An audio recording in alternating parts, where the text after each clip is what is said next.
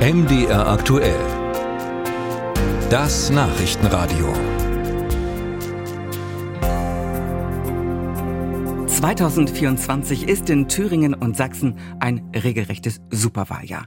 Dort gibt es, anders als in Sachsen-Anhalt, eben nicht nur Kommunal- und Europawahlen, sondern es werden auch neue Landtage bestimmt.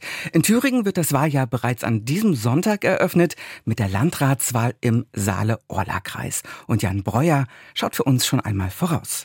Thomas Fügmann bittet um einen Moment Geduld. Er muss noch Papiere abzeichnen. Verwaltungsarbeit, knapp einen Monat noch. Dann wird er den Schreibtisch und das Büro räumen. Am 8. Februar endet offiziell seine Amtszeit als Landrat nach zwölf Jahren.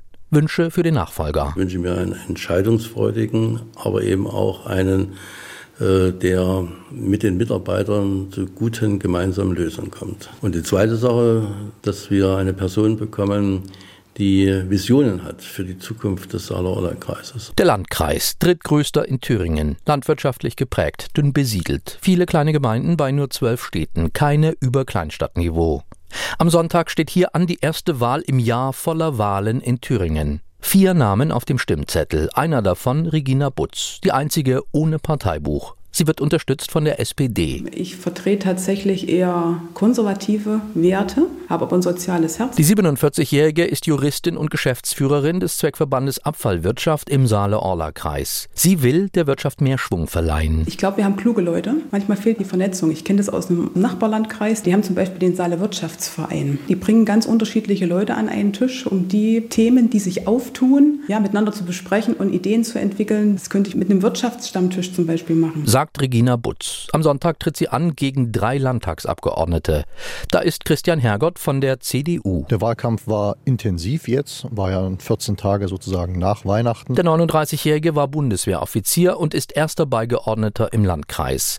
Er will die Verwaltung bürgerfreundlicher machen. Ich möchte, dass wir längere Öffnungszeiten haben für die Menschen mit einem äh, Behördendonnerstag im Monat, der bis 20 Uhr den Menschen ermöglicht, auch zu uns zu kommen.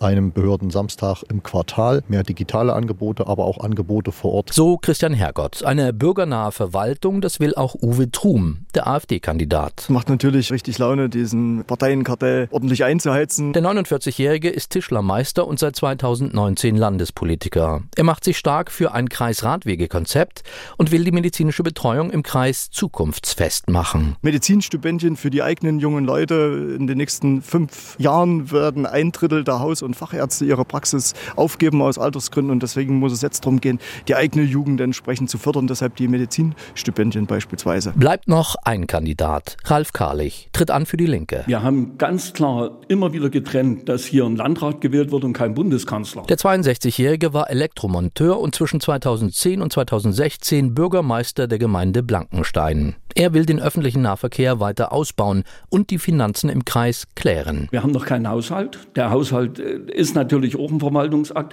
aber parallel dazu ist ganz, ganz wichtig, mit den Menschen im Landkreis ins Gespräch zu kommen und dort wieder bürgernahe Politik zu machen. 65.000 Menschen entscheiden am Sonntag über die neue Landrätin oder den neuen Landrat im Saale-Orla-Kreis.